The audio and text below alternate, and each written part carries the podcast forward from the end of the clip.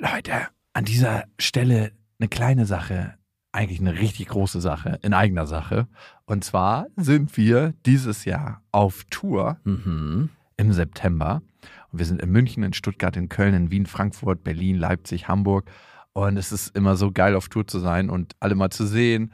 Die Tour heißt Zu hart für den Podcast. Und das ist auch Ich bin Programm. gespannt, was da richtig hart sein wird. Ja, also es wird viel Interaktion geben, es wird viel zum Lachen geben und die Tour oder das, was dort passiert, entsteht gemeinsam mit euch und ich finde, das ist auch die Magie. Das heißt, bei jedem Tourstop ist es irgendwie anders und Mhm. neu für uns, neu für euch und für uns ist es auf jeden Fall immer sehr, sehr magisch. Also sichert euch jetzt schon die Karten München, Stuttgart, Köln, Wien, Frankfurt, Berlin, Leipzig, Hamburg. Ab jetzt 10% härter und Tickets gibt's ab jetzt auf bestefreundinnen.de und in den Shownotes. Warum gibt es die Welt? Papa, ich hab dich lieb. Mama macht die Arbeit und Papa macht den Quatsch. Beste Vaterfreuden.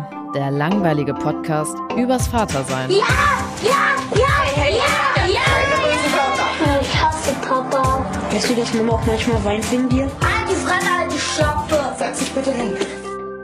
Hallo und herzlich willkommen zu Beste Vaterfreuden. Hallo. Max, hast du dich jemals gefragt, warum Männer beim Friseur weniger zahlen als Frauen? Mm, Ich hatte es mir immer so beantwortet, dass Männer einfach nicht so pflegebedürftig sind und man die einfach schnell abfrühstücken kann. Und wenn ich mir meine Haarschnitte angucke, die wirklich gefühlt fünf bis zehn Minuten maximal dauern, ich am liebsten auch jedes Mal das Waschen und Massieren weglasse, weil ich sage, das brauche ich nicht. Und die mit ihrer billigen Spritzpistole mir die Haare so ein bisschen anfeuchtet, um sie besser schneiden zu können, kann ich auch verstehen, warum es bei mir zumindest günstiger Ja ist. gut, du hast einen Maschinenschnitt, ne? Aber gehen wir mal von einem Scherenschnitt aus, von einem reinen Hey, Scherenschnitt. ich habe keinen Maschinenschnitt. Klar. Ich habe schon. Nein, Mann, bei mir wird auch mit der Schere gearbeitet und ein bisschen ausgedünnt und so. Klar gibt's äh, ist auch die Maschine dran, aber es ist trotzdem die Schere dran. Ja, aber am Ende werden die Seiten kurz gemacht, oben ein bisschen gedüdelt und dann ist das fertig. Zehn Minuten, Viertelstunde. Mhm. Aber ich rede von so einem richtigen Scherenschnitt. Also warum Ja. müssen Frauen da mehr zahlen als Männer? Weiß ich nicht, weil sie mehr verdienen vielleicht. Genau. Nein. Ich habe das übrigens einen Friseur gefragt, einen Kumpel von mir, und ja. Der hat einen großen Salon mit fast 20 Leuten und er hat letztens erst das Gespräch bei sich und meinte so, da gibt's gar keinen Grund für. Das hat sich irgendwann mal eingebürgert und seitdem machen die Leute das so.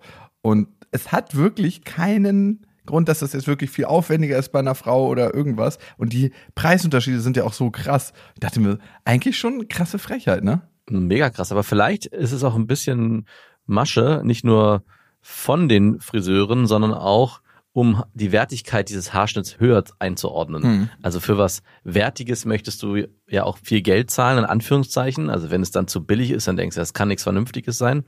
Und deswegen ist der Haarschnitt bei Frauen einfach auch viel besser als bei Männern, weil er teurer ist. Mhm. Also, oder es ist einfach nur eine veraltete Sache, wie so manche Sachen veraltet sind. Ich habe übrigens eine andere veraltete Geschichte gehört von einem Kumpel. Und zwar, er war früher bei einer Hochzeit und die hatten keinen Babysitter oder so und die Kinder sollten schlafen, damit die Eltern feiern konnten. Und die haben einfach durch die Bank weg alle Kinder mit Schlaftabletten zum Schlafen gebracht. Zu kollektiv oder Ja, wie? die haben alle Schlaftabletten gekriegt. Und dann haben die halt die ganze Nacht über durchgepennt, damit die Erwachsenen bei der Hochzeit fröhlich feiern konnten. Die andere Variante wäre die, die wir auf dem Oktoberfest erlebt haben, dass in diesem Zelt, ich glaube, zwei Väter habe ich dort gesehen mit wirklich Säuglingen. Also die waren nicht älter als ein halbes Jahr, waren schön in dieser Trage eingewickelt und haben diese laute Schankmusik mitertragen müssen. Das eine Kind hat auch einmal, so ein schönes Bild, den Kopf so schräg gelegt, beide Hände, wie es halt so ein kleines halbjähriges Baby machen kann, irgendwie so ans Ohr gelegt. Das hat natürlich gar nichts gebracht, weil sie noch gar nicht die Kraft hat und noch gar kein so richtiges Verständnis und die motorischen Fähigkeiten dafür hat. Und ich dachte mir, warum? Also warum ist hier ein Baby in dieser Schenke, wo gesoffen wird, wo laut gesungen wird, die Musik auch viel zu laut ist, selbst für die Erwachsenen, und man auch Gefahr läuft, ab einem bestimmten Betrunkenheitsstatus ständig irgendwo gegenzurempeln. Auch die Gerüche, die man dann auf Toilette, ja stimmt, ich habe den sogar auf Toilette getroffen, wie der am Pissoir stand. stimmt, jetzt fällt's mir erst wieder auf. Der stand mit seinem Baby vorne, drin in dieser Trage, äh, direkt neben mir am Pissoir. Es ist wie, als ob man einen dicken Bauch hat, wenn man mit Baby vorne pinkelt. Ja, eigentlich schon. Naja, Jeder, wie er Bock hat.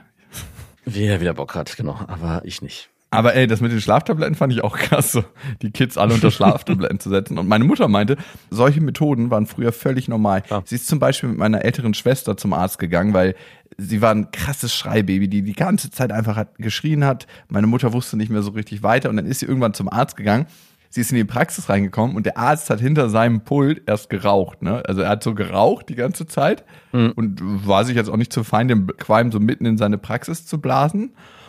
Und dann hat er sich das so angehört und so und so abgeascht währenddessen. Und dann meinte er so, ja, probieren Sie es doch einfach mal mit ein bisschen Mohn. Das machen Sie in so ein Stofftuch und dann soll das Kind da dran nachts nuckeln. Mhm. Und Mohn hat ja natürlich betäubende Wirkung, aber es ist auf jeden Fall ein Rauschmittel für ein kleines Kind. Also Klar. was entsteht aus Klatschmohn? Natürlich ist das nicht so ganz so clever, das einem kleinen Kind zu geben. So einfach. Ja. Aber gut, wenn du die Tipps von einem in der Praxis rauchenden Arzt annimmst, dann Ich war letztens mit meiner Mutter, da hatten wir mein Vater Geburtstag, wir waren dort zu besuchen, haben uns Pizza geholt beim Italiener um die Ecke, wo wir früher auch immer wieder mal essen waren. Und ich saß da mit meiner Mutter da drin. Wir haben auf die Pizzen gewartet, die viel zu lange gedauert haben. Ich habe mich da auch sehr gut mit meiner Mutter halten- unterhalten, das war sehr erstaunlich. Aber ich musste mich halt auch zurückerinnern an die Zeiten, als wir dort als Kinder essen waren und wie krass dort in diesem Lokal geraucht wurde. Und es war halt einfach völlig normal. Auch meine Mutter hat, glaube ich, zur Zeit sogar noch geraucht und hat einfach, während wir am Tisch saßen, mit uns zusammen geraucht. Das man hat am Ende den Kohl nicht fett gemacht, weil jeder in diesem Lokal gefühlt geraucht hat und die Luft wirklich so zum Schneiden dick war. Wenn man sich da heute darüber Gedanken macht, was früher alles war, auch meine Mutter hat Alkohol getrunken, als wir schwanger waren. Der Arzt meinte, ja, ein Gläschen Wein am Abend geht schon, damit können Sie leben. Das hat sie bei mir, glaube ich, nicht gemacht, bei meinem Bruder aber mehr. Wir haben dann auch völlig entsetzt, als wir uns mit ihr unterhalten haben. Was hast du? Du hast geraucht, äh, nee, du hast getrunken. Geraucht hat sie zum Glück nicht. Da war die Wissenschaft schon weit genug zu sagen, ha, Rauchen in der Schwangerschaft ist schwierig, aber Alkohol war noch völlig legitim. Und es ist schon erstaunlich, wenn man sich das heute anguckt. Und auch meine Aussage mit dem Wiesen und dem Kind, das wäre früher, glaube ich, auch völlig normal gewesen. Da hätte man das Kind einfach sogar wahrscheinlich im Kinderwagen liegen lassen. Und wenn es dann schreit, dann schreit's halt. Dann hätte man es ein bisschen weiter weggeschoben, damit es nicht so nervt. Und dann sollte es halt für sich alleine schreien. Fertig. Ja, die Zeiten haben sich ein bisschen geändert, ne? Übrigens hatten wir letztes Mal drüber geredet, ob die Stadt der bessere Wohnort ist, vor allem mit Kindern oder ländlicher oder so die Zwischenlösung, so wie du lebst, am Stadtrand, aber eher zum ländlichen. Und ich habe mir dann noch mal wirklich tiefer Gedanken gemacht darüber. Ich habe auch mit einem Kumpel gesprochen, mit dem ich früher zusammen gewohnt habe, in einer Straße. Und da ist mir eine Sache aufgefallen, die du gesagt hast, weil ich habe jetzt in der letzten Zeit vermehrt nach Häusern geguckt, so ob ich nicht doch von einer Wohnung in ein Haus ziehen will. Dann ist immer die Frage, wie mache ich das? Nehme ich da meine Ex-Freundin mit? Wohnen wir dann zusammen im Haus? Und was ist, wenn wir uns daten? Also nicht gegenseitig, sondern andere Menschen. Ey, das muss Da muss das Haus schon groß genug sein, dass da auch die neuen Partner aus- und eingehen können, ohne dass der andere das merkt. Ah, es muss doch mega weird sein, ne? Also ich höre jetzt schon meine Schwester, weil wir wohnen ja in einem großen Mehrfamilienhaus, im Seitenflügel, die hat jetzt gerade einen neuen Freund und ich höre die einfach, ne? Während die Nein, bei was hörst du die? nicht, wenn die reden, wenn die miteinander bimsen. Uh. Ja, Haben die immer das Fenster auf? die haben das Fenster auf Kipp. Ja, das ist doch aber jetzt nicht direkt nebendran, das ist ja schon nochmal sind um die Ecke. 20 Meter Luftlinie, das schafft man Ah, schon. dann- Ey, du, man hört in diesem Innenhof, weil es ja sind so fünf, sechs Häuser, die so einen Innenhof formen, man hört einfach alle. Und es ist auch so, es gibt ein paar richtig prächtige Bimser hier in dem Innenhof. Äh, so welche, die du auch immer wieder erkennst und du weißt dann auch ungefähr, wie lange es dauert, so wenn die loslegen, weil manche starten dann so, ah, und dann weißt du, okay, von hier aus noch ungefähr 20 Minuten. Das hat, hat ja einen richtigen BIMS-Radar entwickelt für dich, wo du genau weißt, wer wann, wie, wo sich anhört. Ja, manche bimsen auf jeden Fall immer konstant so nach 0 Uhr. Das ist so deren Zeit, wo die so erst richtig horny werden. Dann gibt's ein paar Leute, die sind super fix. Da frage ich mich immer, höre ich jetzt gerade nur den Rest oder ist das alles? Habt ihr immer nur Quickies? Das geht so drei, vier Minuten. Sollte ich das meiner Schwester mal sagen, dass ich das höre und das Ja, das finde ich, finde ich gut. vielleicht mein Fenster zu? Ich mache ja selber das Fenster nicht zu, also Ich wollte gerade fragen, wie du das handhabst, ob die anderen dich auch hören oder deine Partnerinnen, die bei dir sind. äh, ich, ich denke schon. Also du hast das Fenster auch auf Kipp. Ja, ich habe das Fenster auch auf Kipp. Oder hast du es auf Kipp zur anderen Seite, wo die, der Schall einfach über die Spree sich verzieht? Nee, nee, nee. Ist schon genau, dass man es in den Innenhof hört. Mein Schlafzimmer ist ja zum Innenhof, also das hören schon alle. Achso, ich dachte, du betreibst deine sportlichen Aktivitäten vor allem im Wohnzimmer. Ja, kommt drauf an. Aber ich kann dir nur sagen, wenn ich weiß, das Fenster ist ganz offen, bin ich immer so richtig leise. Obwohl der Schall ja mindestens fast genauso laut ist. Ob Kipp oder offen, also macht schon einen Unterschied, aber ist jetzt nicht so, dass wenn du da krass abstöhnst oder abschreist, dass ein offenes Fenster lauter ist als ein Fenster, was auf Kipp ist. Doch, doch, das macht schon einen Unterschied. Wenn das auf Kipp ist oder voll durch kann, das macht wirklich einen krassen Unterschied im Innenhof. Hat es denn deine Tochter schon mal mitbekommen, dass da Geräusche sich im Innenhof breit machen? Mhm. Oder ist es immer nach 0 Uhr oder immer so spät, dass sie da eigentlich schon schläft? Immer nach ihrer Schlafensgehzeit. Ah, Okay. Jetzt nochmal zu der Wohnungssituation. Ich überlege gerade, wo soll ich hinziehen? Ne? Soll ich in der Stadt bleiben? Soll ich irgendwie mir ein Haus in der Stadt suchen, wo ich dann ein bisschen grüner wohne innerhalb der Stadt, an Stadtrand? Oder soll ich ganz in die Natur ziehen, irgendwo, wo keiner ist? Und die Frage da ist, wenn ich irgendwo in die Stadt ziehe, und da hattest du irgendwie einen Riecher, das sind ja immer schon so super gefestigte Strukturen. Ich finde zwar Neubausiedlungen super hässlich, aber der Vorteil ist, dass alle neu dazukommen, alle sich neu kennenlernen, alle von Null anfangen, alle irgendwie aufeinander Ja. angewiesen sind, die Kinder auch relativ ähnlich im gleichen Alter. Das heißt, man hat total viele Möglichkeiten, andere Menschen kennenzulernen. Exakt. Und das sind ja manchmal Menschen, die man auch nicht kennenlernen will, ne? Ganz klar. Ja. Oder die man nicht kennenlernen würde normalerweise. Ah, das ist ja wieder was anderes. Das kann ja manchmal ganz angenehm sein, ne?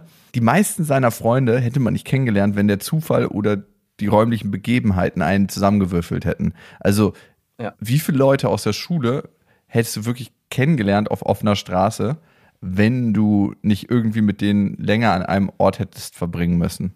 Ja, gar nicht. Ja, das ist meistens so, ne? An dieser Stelle eine kleine Werbung. Und es ist Elefanten, die Elefantenschuhe für Kinder. Von einer Freundin von mir, die Tochter, hat am Weltfrauentag laufen gelernt. Hm. Und es war so ein krasses Bild, weil ich die ganze Zeit darauf gewartet habe, dass sie läuft, weil sie war ein Jahr und ein Monat. Ja. Und dann hat sie mir dieses Video geschickt und meinte so, heute ist sie aufgestanden und hat angefangen zu laufen. Und dieses Bild zu sehen, wie sie von der Kamera verfolgt wird und so ihre ersten Schritte macht. Und sie ist relativ weit gleich gelaufen. Also Ja. war ja Weltfrauentag. Da läuft es natürlich weit. Und es war halt so ein krasser Moment irgendwie. Und dann noch am Weltfrauentag war irgendwie richtig, richtig schön. Und ich weiß noch, wie meine Tochter die ersten Schritte gemacht hat. Das ist ein unvergesslicher Augenblick für mich. Das werde ich wirklich nie vergessen. Und in dem Moment muss man sich natürlich Gedanken machen, wie läuft das Kind jetzt außerhalb der eigenen Wohnung rum? Ja, oder aber auch in der Wohnung, wenn es ein bisschen kälter ist. Ne? Ja. Und es gibt bei Elefanten die perfekten Schuhe für Kinderfüße und das schon seit 1928, also bald 100 Jahre. Es gibt da die Elefantenlauflerner, die optimale Unterstützung für die ersten Schritte und die sind aus weichem Leder mit zweifach Klett zum Reinschlüpfen, ideal für die ersten Schritte und die unterstützen auch die Abrollbewegung. Mhm. Und das in klassisch schönen Farben. Und gerade in den ersten Jahren sind ja die richtigen passenden Schuhe besonders wichtig für eine gesunde Entwicklung des Fußes. Und ich erinnere mich noch, dass selbst bei uns zu Hause Elefantenschuhe immer was ganz Besonderes waren. Ja, stimmt. Ich, auch- ich, ich habe mich immer gewundert als Kind, warum, Elef warum die Elefantenschuhe heißen und dachte immer, die wären für Elefanten, aber sind sie natürlich nicht. Alle Infos zu den Elefantenschuhen findet ihr natürlich auch nochmal in den Shownotes. Und auf elefanten.de. Ja, ich habe meiner Frau das auch erzählt, nachdem ich erfahren habe von dir, dass du ein Haus suchst oder einen, halt einen, eine Wohngegend, in der es ein bisschen ländlicher zugeht und nicht mehr Vielleicht, vielleicht. super zentral. Ne? Vielleicht, vielleicht. Und den Ort, den du vorgeschlagen hast, das habe ich ja auch direkt so beschrieben. Guck mal, der sucht sich da einen Ort wie töricht und dumm. Ich habe ihm da was ganz anderes beschrieben. Und sie meinte, na ja, so ist es auch nicht ganz. Sie meinte nämlich, dass wir hier ganz schön Glück gehabt haben. Es hätte sich auch ganz anders gestalten können. Und da musste ich dann kurz auch nochmal überlegen. Es gibt einen anderen, der hier mit seinen Kindern auch hier wohnt. Ist auch alles Neubaugebiet und der hat keine direkten Nachbarn für drei, vier Häuser im direkten Umfeld, wo es Kinder gibt. Also es kann halt auch passieren. Du erhöhst halt nur die Wahrscheinlichkeit und du erhöhst natürlich auch dadurch schon allein die Wahrscheinlichkeiten, dass die ganze Infrastruktur viel mehr auf Schule, Kinder, Familien ausgerichtet ist. Also du begegnest dich ja auch hier ständig irgendwo. Also gestern Morgen war ich Brötchen holen alleine und auf einmal winken mir zwei Kinder zu und das waren dann Freunde von meiner Tochter, die alleine Brötchen holen gegangen sind. Und das ist, glaube ich, in so einem städtischen Leben in der Form so gar nicht möglich. Ich glaube, du würdest auch mit acht deine Tochter nicht alleine morgens zum Bäcker schicken. Weiß ich nicht, doch, würdest du wahrscheinlich schon. Aber trotzdem begegnet man sich da nicht so richtig regelmäßig und oft. Hier sind so harte Kreuzungen, hier geht's ab 10 los. Ja, Ist wirklich so. Die 10. geben hier ist so Ja, ja. ab 10 Jahre kann man sagen. Und dann habe ich mich so an mein eigenes Aufwachsen erinnert. Und ich habe ja, Ja. von 0 bis 6 mitten in der Stadt gewohnt in Berlin und dann bin ich von 6 bis 14 nach Niedersachsen gezogen. Und da sind wir in so eine Neubausiedlung gezogen wie deine. Eigentlich haargenau das gleiche, bloß dass es die schon so fünf Jahre gab. Ja. Deswegen waren die Kids, als ich da hingezogen bin, alle so zwischen vier und zwölf. Und ich war sechs. Geil. Und es war wirklich so, wenn du mal die Häuser durchgehst, das waren 40 Häuser in der Straße und es war so eine Straße, die hatte am Ende so ein Wendehammer und am Ende war dann auch ein Spielplatz. Es gab ein Fußballfeld in der Straße. Es war eine verkehrsberuhigte Straße, wo es immer so Speedpumps gab, wo wir dann auch immer Fangen gespielt haben und so. Es war eine krasse Straße. Und von diesen 40 Häusern waren 20 mit Kindern bewohnt und nicht immer nur eins, Ja, sondern geil. teilweise auch vier, drei, zwei, ganz selten Einzelkinder. Einzelkinder gab es eigentlich fast gar nicht. Ein Einzelkind gab es. Und es war so, du bist nach der Schule nach Hause gekommen und es haben immer schon Leute auf der Straße gespielt. Ja. Das heißt, du musstest dir nie Gedanken machen darüber, wie du deine Freizeit gestaltest, weil es waren immer Leute mit da. Es war eigentlich, wenn du es so als Erwachsener beschreibst, als ob du in eine Jugendherberge kommst und irgendwie sind Leute im Aufenthaltsraum, die du kennst. Oder Ja. du wohnst mit ganz vielen Leuten in einer WG, nur dass du nicht dir die Häuser teilst, sondern nur die Straße. Und so ist es ungefähr auch bei uns, dass sobald wir nach der Schule nach Hause kommen oder schon auf dem Weg wird sich verabredet und dann gibt's so Inselgruppen, die sich dann entweder bei dem einen oder bei dem anderen treffen oder halt alle spielen hier auf der Spielstraße zusammen. Und dann hast du hier so einen Pulk von sechs bis zwölf Kindern, die unterschiedlichen Alters hier durchwandern. Und äh, ich weiß auch immer gar nicht genau, was die spielen, aber irgendwas spielen die. Also es ist, ob die Fangen spielen oder sich irgendwelche Fantasiegeschichten ausdenken. Und das ist nicht nur für die Kinder krass schön, sondern natürlich auch für mich als fauler Dad super, weil ich mich dann am Nachmittag nicht mit meinen Kindern beschäftigen muss, sondern die sich ganz alleine beschäftigen und ich kann es auch noch guten Gewissens einfach so geschehen lassen. Ist also perfekt. Aber es ist, wie gesagt, eine Situation, die es sehr schwer ist zu kreieren, weil es ist nicht gegeben, dass das passiert. Also auch selbst hier in der gleichen Spielstraße am anderen Ende, das passiert jetzt langsam, aber am Anfang war es auch nicht, weil die noch nicht komplett bewohnt war. Da gibt es eigentlich nur ein Kind, glaube ich, und noch ein Säugling. Und ansonsten sind die nicht in diesen vorderen Kreis, wo wir wohnen, integriert. Was bedeutet, dass es ziemlich anstrengend ist für die, Anschluss zu finden an irgendjemanden, was irgendwie auch total schade ist. Ey, wir sind keine 50 Meter oder 100 Meter auseinander und trotzdem sind die schon wie aus unserem Leben gestrichen, weil die Kinder sich da gar nicht hinbewegen. Aber ich habe zwei weitere Beispiele für deine vorgeschlagenen Szenarien. Einmal die Situation einer Freundin von meiner Frau, die genau auch das gemacht hat wie du. Die ist in einen Fort gezogen, aber in ein Gebiet, wo keine jungen Kinder wohnen, sondern nur Rentner drumherum. Und die sind jetzt so ein bisschen wehmütig darüber, weil sie haben sich da ein sehr schönes Haus gebaut und alles toll. Aber die direkten Nachbarn und die ganze Straße runter stirbt alles. Jetzt müssen die hoffen, dass sie schnell genug sterben, dass vielleicht dann doch irgendwann Familien nachziehen. Dann hat man wieder so ein bisschen was geschaffen. Aber ansonsten sind die da eigentlich mit ihrem Kind alleine und müssen demnach auch immer Verabredungen suchen. Und die andere Variante, komplett aufs Dorf, da hat mich letztens äh, eine ehemalige Kollegin angeschrieben, die zufällig beste Vaterfreund entdeckt hatte und meinte, ach, das bist ja du, wie lustig. Und hat mir beschrieben, dass sie mit ihrem Freund damals auch, keine Ahnung, 200 Kilometer von Berlin weg auf so ein richtiges, krasses, kleines 500-Seelendorf gezogen ist. Mit so einem Bauernhof. Alles total idyllisch und schön. Auch die Eltern von ihm haben nebendran gewohnt. Die hatten Tiere und all das, was man sich so wünscht. Und sie hat sich jetzt von ihrem Mann getrennt nach zwei Jahren und unter anderem aber auch weil die sich gestritten haben über diese Lebenssituation, mit der sie nicht mehr klargekommen ist. Also er wollte unbedingt dort bleiben und sie meinte, sie hält es nicht mehr aus. Sie muss zurück in die Stadt oder zumindest in die Nähe. Sie erträgt es nicht in so dieser völligen Einsamkeit, in dieser Natur vor sich hin zu vegetieren und keinen wirklichen Austausch auch mit anderen zu haben. Ja, Ja. es ist immer die Mischung und ich habe sie noch nicht so richtig gefunden. Und Nee. Ja, mal gucken, was es wird. Aber ich musste auf jeden Fall dran denken, als ich dann darüber nachgedacht habe, was wir so als Kinder gemacht haben. Es war manchmal einfach nur so, alle fahren Inline-Skates, alle fahren mit, als Fahrradkolonne durch die Straße. Wir spielen auf diesen Speedbumps, die es gab, um die Geschwindigkeit der Autos zu drosseln, fangen. Wir spielen Ball, wir gehen in die Felder. Und es war alles so einfach möglich, weil so wenig Gefahren gab. Also hier, wenn du hier einmal falsch auf die Straße läufst, bist du einfach sofort tot gefahren. Also Ja. hier gibt's keinen Pardon. Und die Gegend ist auch so rough. Du, wirklich, du sitzt eine Minute draußen und es kommen dir ungefähr fünf Verrückte entgegen. Also wirklich Leute, die schreien auf der Straße, die pöbeln, die Flaschen werfen. Ist schon alles ein bisschen anderes Tempo hier.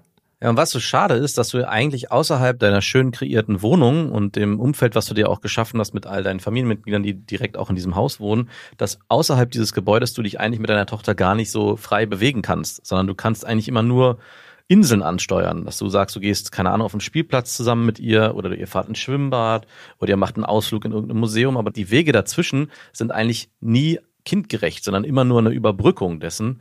Das ist auch nochmal ein Unterschied zu Vorstadt oder ich glaube auch auf dem Land, wo jeder Ausflug, jedes Erlebnis, was in der Nähe stattfindet, auch schon das Ereignis ist. Wir sind jetzt heute Morgen haben wir eine Fahrradtour gemacht, die direkt hier durch die Heide durch oder wenn wir in die Schule fahren, alleine dann auch durch den Park durchzufahren. Jeder Weg wird auch auf einmal interessant und spannend und macht auch Spaß.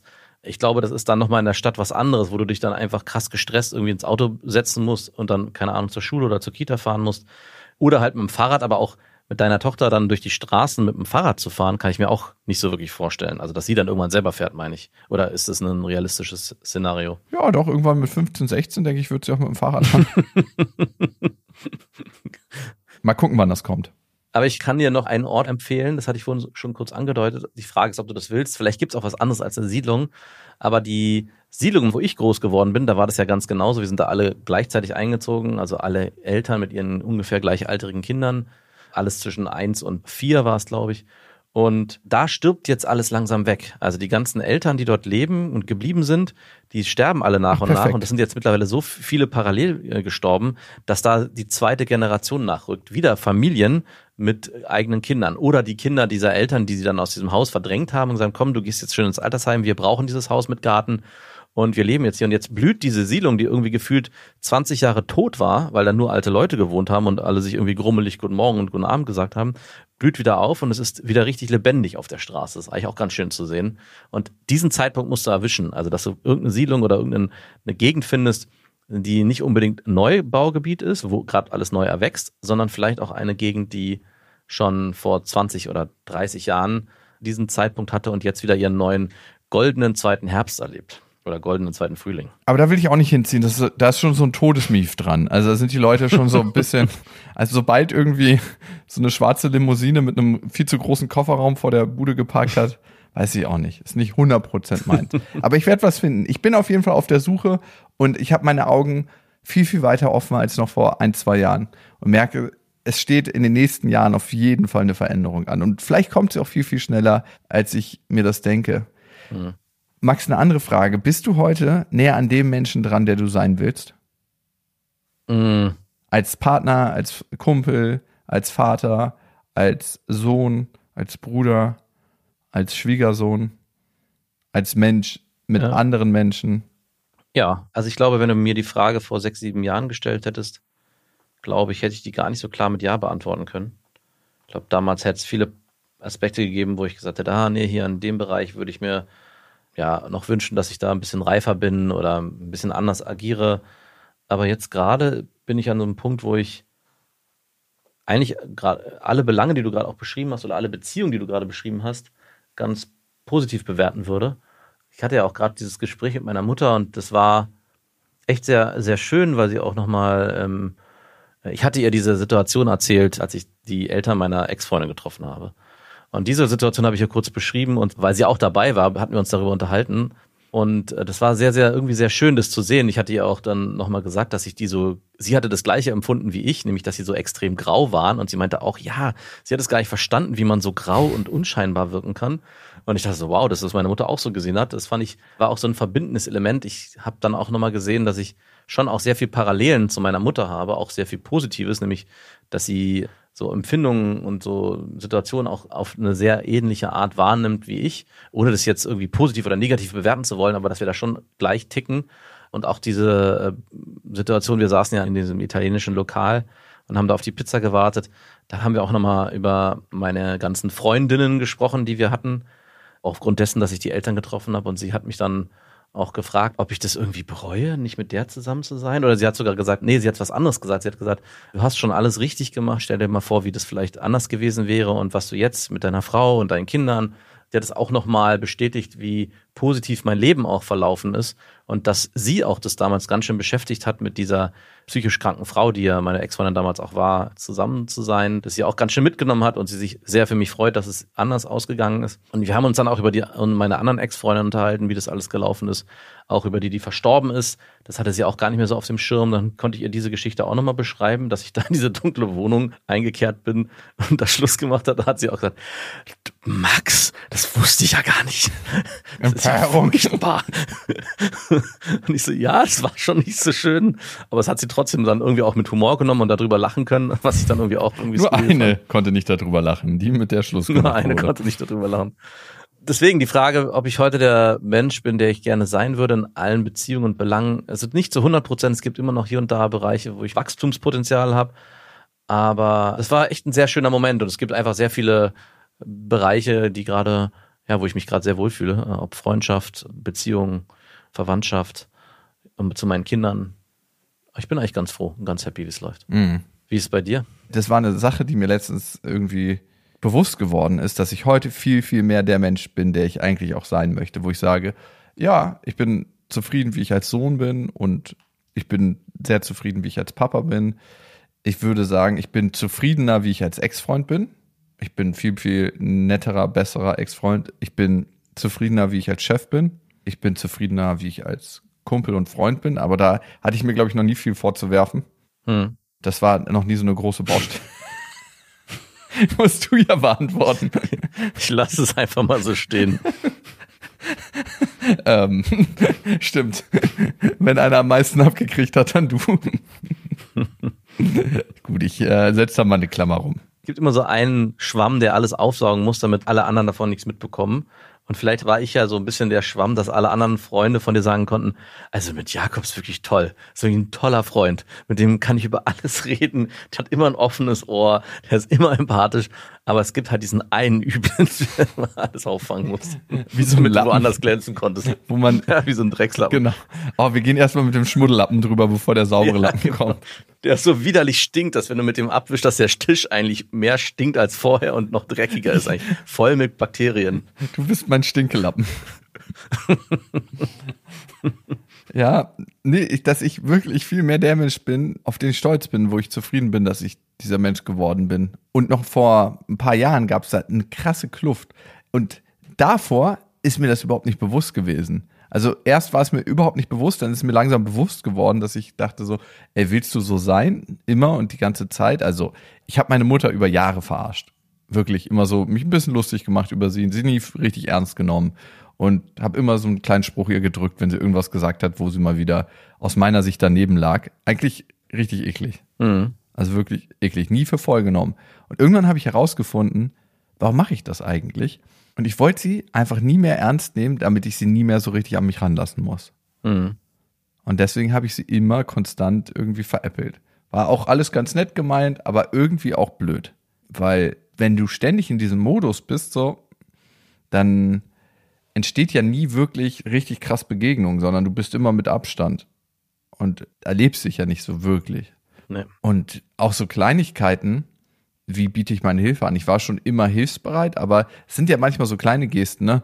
Gestern waren zum Beispiel alte Familienfreunde da und meine Mutter hat ganz schön viel rumgewirbelt und stand in der Küche. Die hat sich irgendwie bewusst gegen eine Geschirrspülmaschine entschieden, weil sie meint, wenn sie alleine lebt, braucht sie keine Geschirrspülmaschine, bla bla bla. Bei so einem Event ist es natürlich immer beschissen. Da muss immer einer stehen und spülen. Das ist dann irgendwie wie beim Campen bei ihr zu Hause. Ja. Auf jeden Fall ist es ja die Frage, wie willst du damit umgehen? Sagst du dann, ja, schön Mama, dass du das spülst, oder stehst du auf und hilfst mit und sagst, hey, setz dich doch mal und ich mache eine Runde, so dass irgendwie sich alles geteilt wird, ganz selbstverständlich. Und das mache ich heute viel mehr und früher dachte ich mal, ja, sie macht das schon, aber heute merke ich, dass mir dieses Helfen genauso was bringt wie ihr, nämlich am Ende ein gutes Gefühl.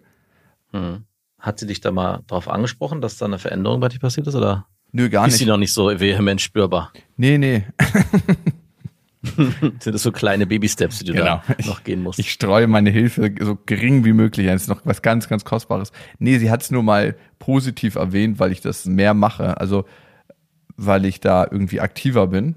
Und sie meinte, es ist richtig schön, dass sie Hilfe bekommt. Ey, viele Sachen sollten fast auch schon eine Selbstverständlichkeit sein, ne? Aber ich habe mir immer so Inseln gesucht, wo ich ihr wirklich sehr viel geholfen habe und sie unterstützt habe und bei manchen Sachen dann vielleicht nicht. Und klar, man kann sich auch verausgaben und zu viel ins Helfen gehen und so, aber bei mir war es eher so, dass jeder so die Sachen hatte, die er dann bearbeitet hat.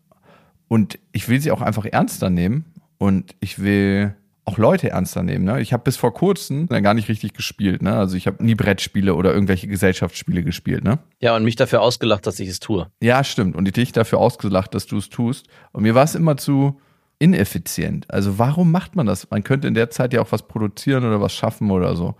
Und mittlerweile merke ich, dass ja du die ganze Zeit produzierst oder irgendwas schaffst, um irgendwann mal an den Punkt zu kommen, wo du Spaß hast, dich ausruhst, chillst mit Freunden, lustig bist, eine leichte Zeit hast.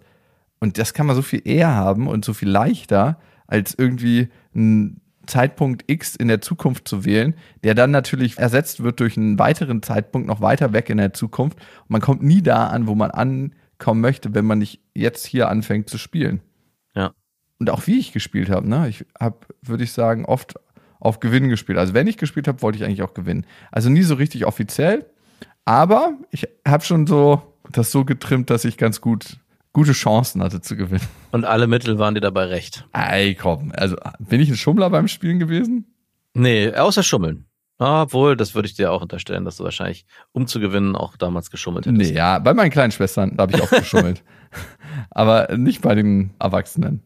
An dieser Stelle eine kleine Werbung und es ist Ikea mit Small Start und ihr kennt die Serie für Kinder. Da können Kinder alleine Ordnung lernen und aber auch ihr Leben gestalten im Kinderzimmer. Und das ist eine Serie, die mitwächst, das heißt sehr, sehr praktisch und Kinder entwickeln sich ja immer weiter, schneller als man denkt. Also ich habe jetzt gerade meine Tochter angeguckt und gedacht so, wow, vor zwei Monaten war die noch ganz anders. Ja, meine große Tochter sieht aus wie eine, wie eine alte Frau mittlerweile fast schon.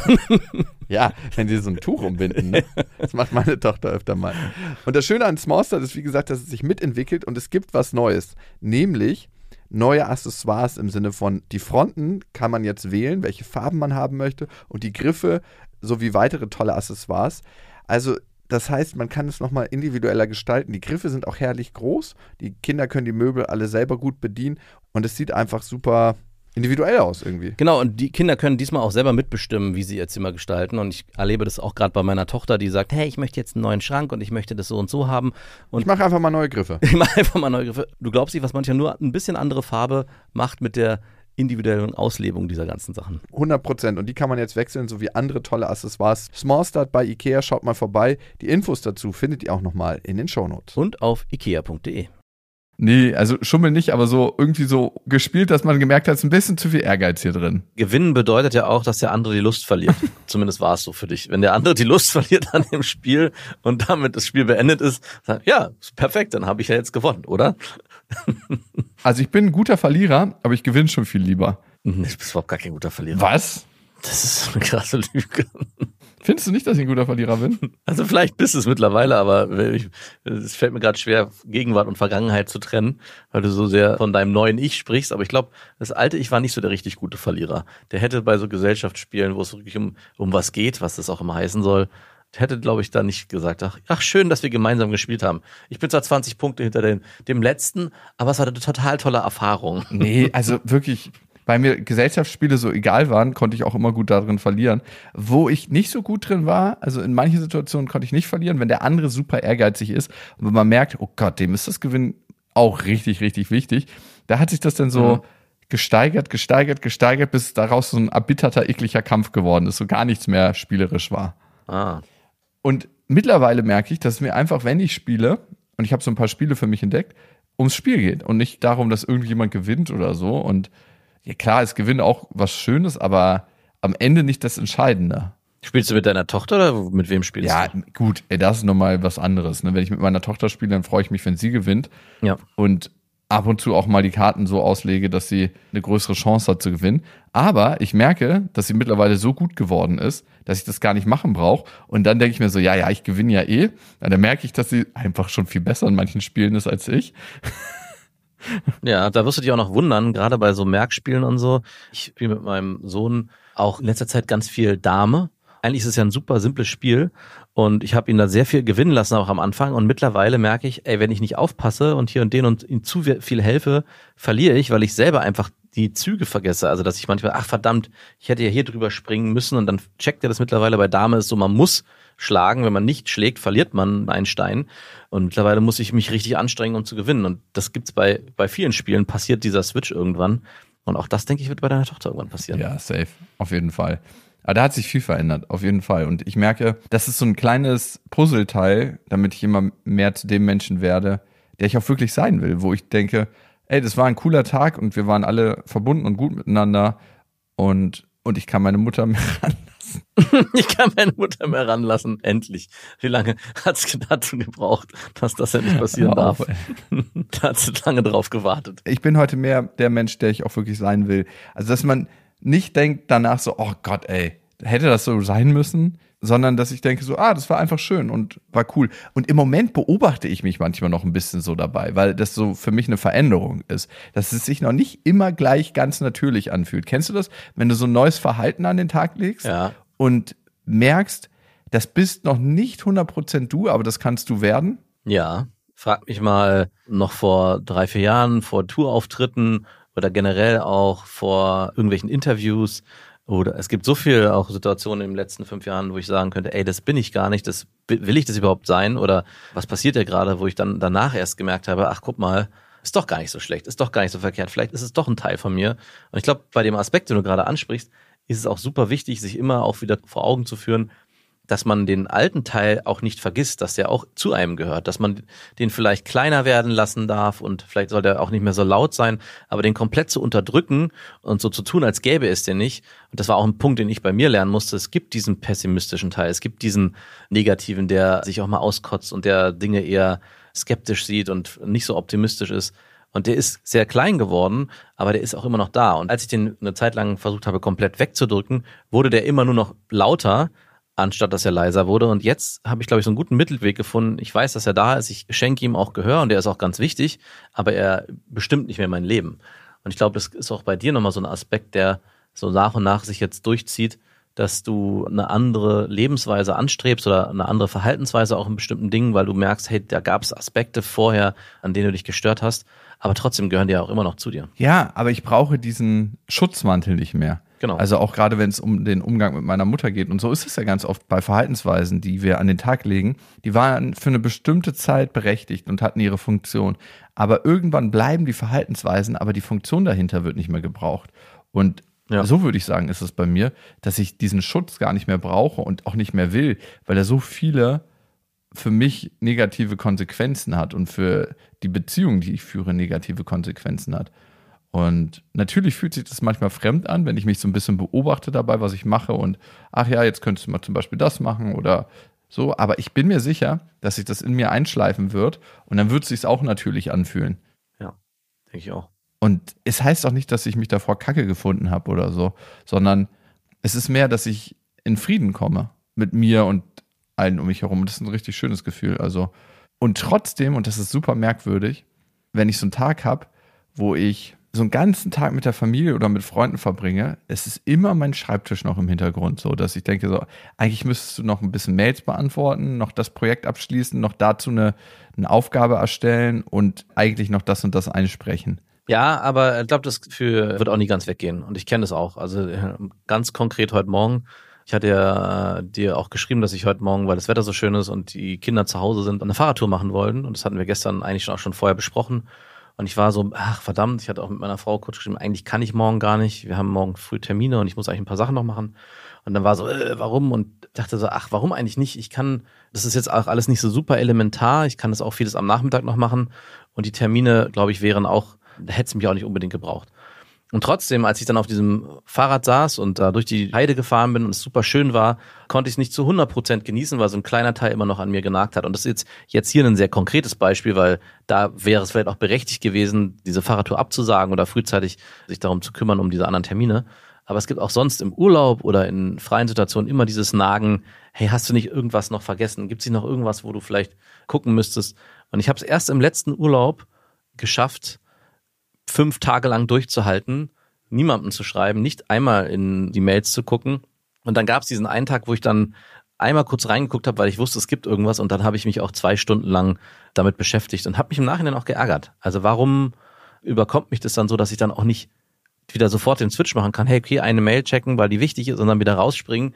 Und im Nachhinein hat es mich total geärgert, dass ich eben nicht den Kopf mal komplett frei bekommen habe für eine Woche, sondern wieder nach fünf Tagen reinschauen musste. Ich bin gespannt, ob ich irgendwann wirklich abschalten kann und alles vergesse um mich herum, wenn ich nicht arbeite. Mhm. Und auch das, glaube ich, ist ein Prozess, so wie der Weg dahin, der Mensch zu werden, der man wirklich sein möchte. Bin auch gespannt. Das war Beste Vaterfreuden, eine Produktion von Auf die Ohren.